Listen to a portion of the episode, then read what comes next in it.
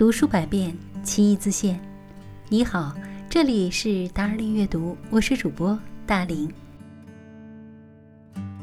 散文《藤野先生》选自鲁迅的散文集《朝花夕拾》，记述了作者1902年至1906年间留学日本的生活片段。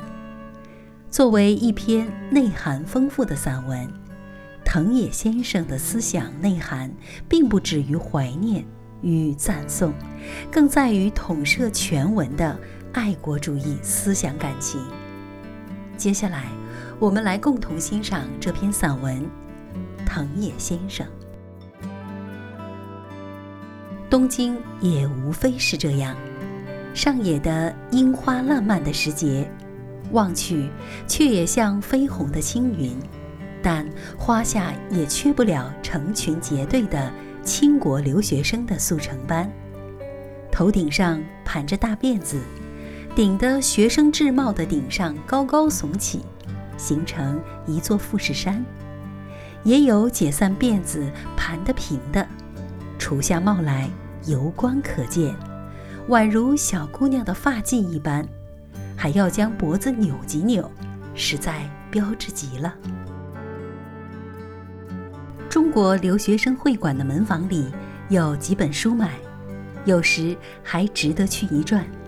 躺在上午，里面几间洋房里倒还可以坐一坐，但到傍晚，有一间的地板便常不免要咚咚咚地响得震天，兼以满房烟尘抖乱。问问精通时事的人，答道：“那是在学跳舞。”到别的地方去看看如何呢？我就往仙台的医学专门学校去。从东京出发，不久便到一处驿站，写到日暮里。不知怎的，我到现在还记得这名目。其次，却只记得水户了。这是明的移民朱顺水先生客死的地方。仙台是一个市镇，并不大，冬天冷得厉害，还没有中国的留学生。大概是物以稀为贵吧。北京的白菜运往浙江，便用红头绳系住菜根，倒挂在水果店头，尊为椒菜。福建野生的芦荟，一到北京就请进温室，且美其名曰。龙舌兰，我到仙台也颇受了这样的待遇，不但学校不收学费，几个职员还为我的食宿操心。我先是住在监狱旁边一个客店里的，初冬已经颇冷，蚊子却还很多。后来用被盖了全身，用衣服包了头脸，只留两个鼻孔出气。在这呼吸不息的地方，蚊子竟无从插嘴，居然睡安稳了。饭食也不坏，但一位先生却以为这客店也包办求人的饭食。我住在那里不相宜，几次三番，几次三番地说：“我虽然觉得客店兼办求人的饭食和我不相干，然而好意难却。”也只得别寻相宜的住处了，于是搬到别一家，离监狱也很远。可惜每天总要喝难以下咽的玉梗汤。从此就看见许多陌生的先生，听到许多新鲜的讲义。解剖学是两个教授分任的，最初是骨学。其实进来的是一个黑瘦的先生，八字须，戴着眼镜，携着一叠大大小小的书，一将书放在讲台上，便用了缓慢而很有顿挫的声调向学生介绍自己道：“我就是叫做藤野研九郎的。”后面有几个人笑起来了，他接着。便讲述解剖学在日本发达的历史。那些大大小小的书，便是从最初到现今关于这一门学问的著作。起初有几本是线装的，还有翻刻中国译本的。他们的翻译和研究新的医学，并不比中国早。那坐在后面发笑的是上学年不及格的留级学生，在校已经一年。掌故颇为熟悉了，他们便给新生讲演每个教授的历史。这藤野先生，据说是穿衣服太模糊了，有时竟会忘记带领结。冬天是一件旧外套，寒颤颤的。有一回上火车去，致使管车的疑心他是扒手，叫车里的客人。大家小心些。他们的话大概是真的，我就亲眼见他有一次上讲课没有带领结。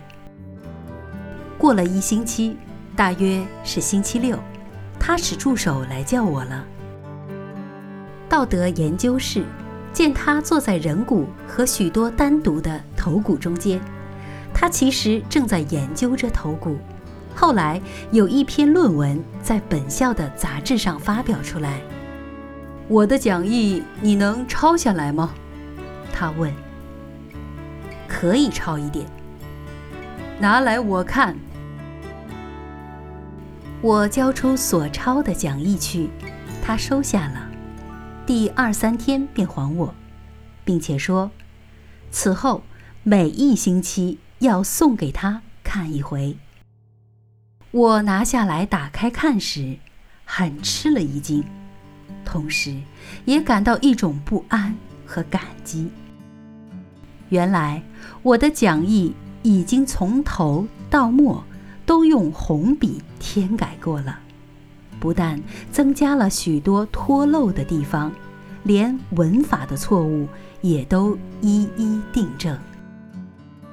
这样一直继续到教完了他所担任的功课——骨学、血管学、神经学。可惜我那时太不用功，有时也很任性。还记得有一回，藤野先生将我叫到他的研究室里去，翻出我那讲义上的一个图来，是下臂的血管，指着向我和蔼地说道。你看，你将这条血管移了一点位置了。自然，这样一移的确比较好看些。然而，解剖图不是美术，实物是这样的，我们没法改换它。现在我给你改好了，以后你要全照着黑板上这样的画。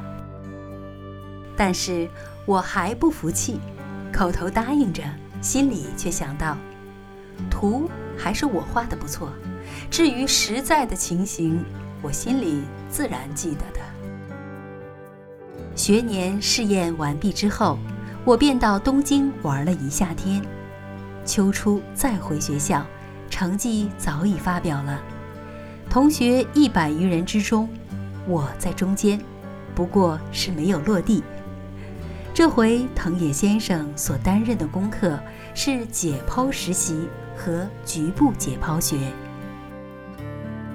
解剖实习了大概一星期，他又叫我去了，很高兴的，仍用了极有抑扬的声调对我说道：“我因为听说中国人是很敬重鬼的，所以很担心，怕你不肯解剖尸体。”现在总算放心了，没有这回事。但他也偶有使我很为难的时候。他听说中国的女人是裹脚的，但不知道详细，所以要问我怎么裹法，足骨变成怎样的畸形，还叹息道：“总要看一看才知道，究竟是怎么一回事。”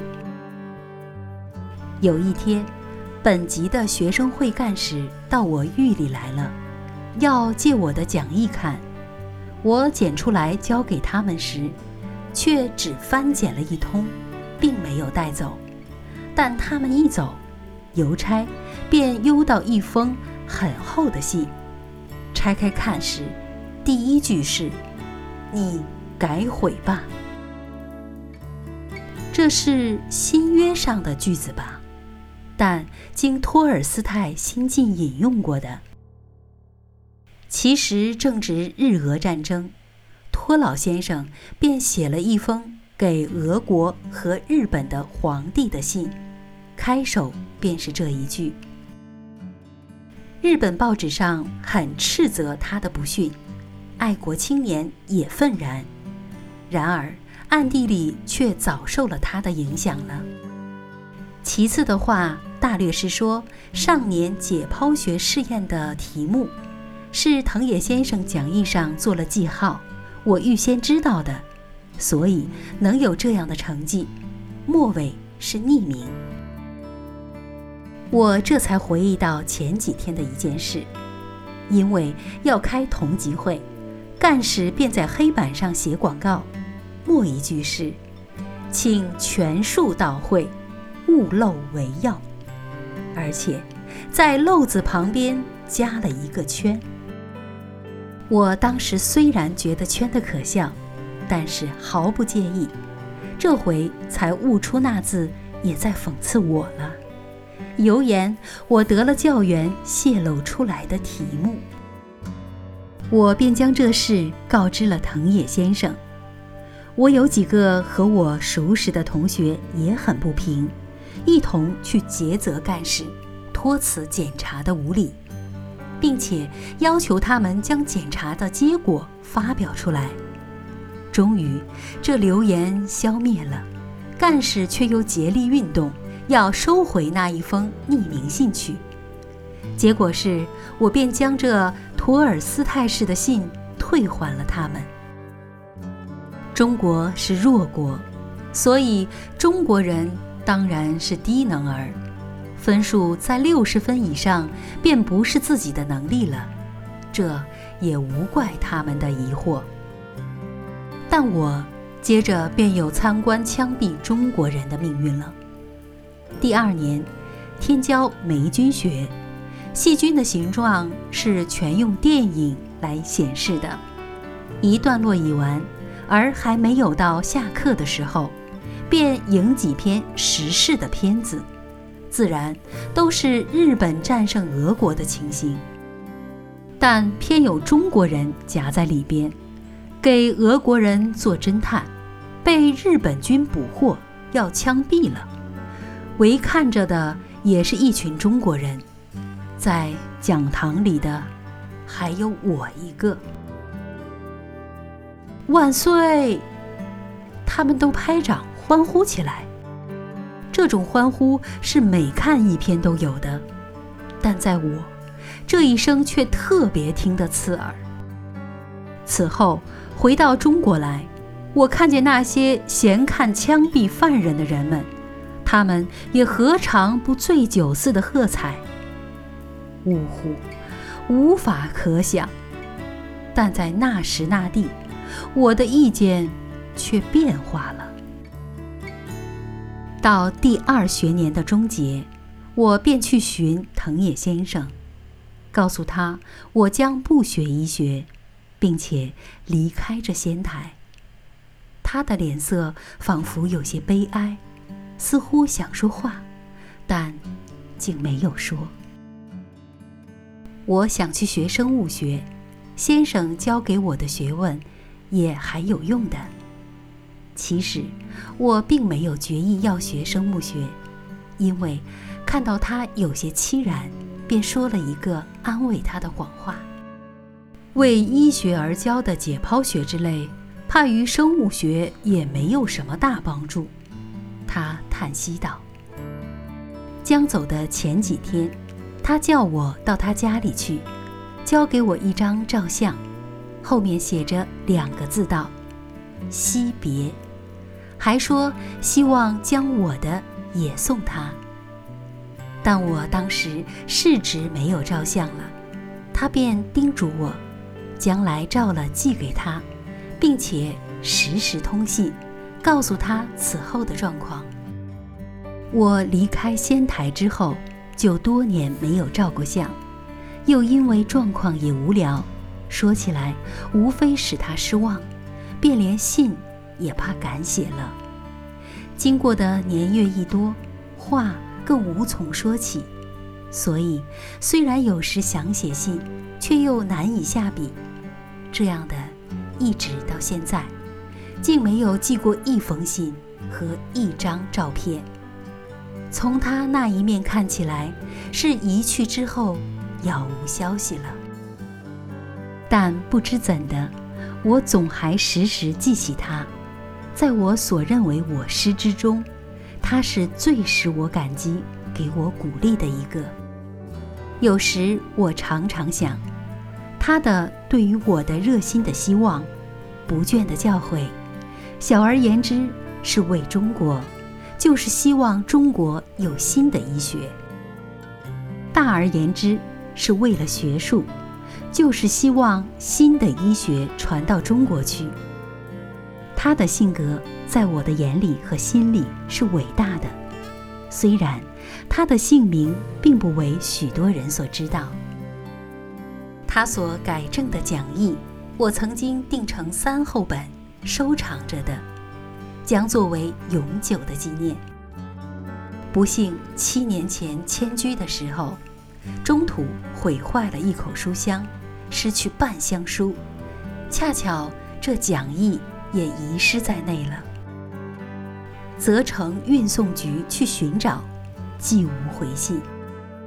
只有他的照相，至今还挂在我北京寓居的东墙上，书桌对面。每当夜间疲倦，正想偷懒时，仰面在灯光中瞥见他黑瘦的面貌，似乎正要说出抑扬顿挫的话来，便使我忽有良心发现。而且增加勇气了，于是点上一支烟，再继续写些为正人君子之流所深恶痛疾的文字。十月十二日，读书百遍，其义自现。Darling 阅读，下期见。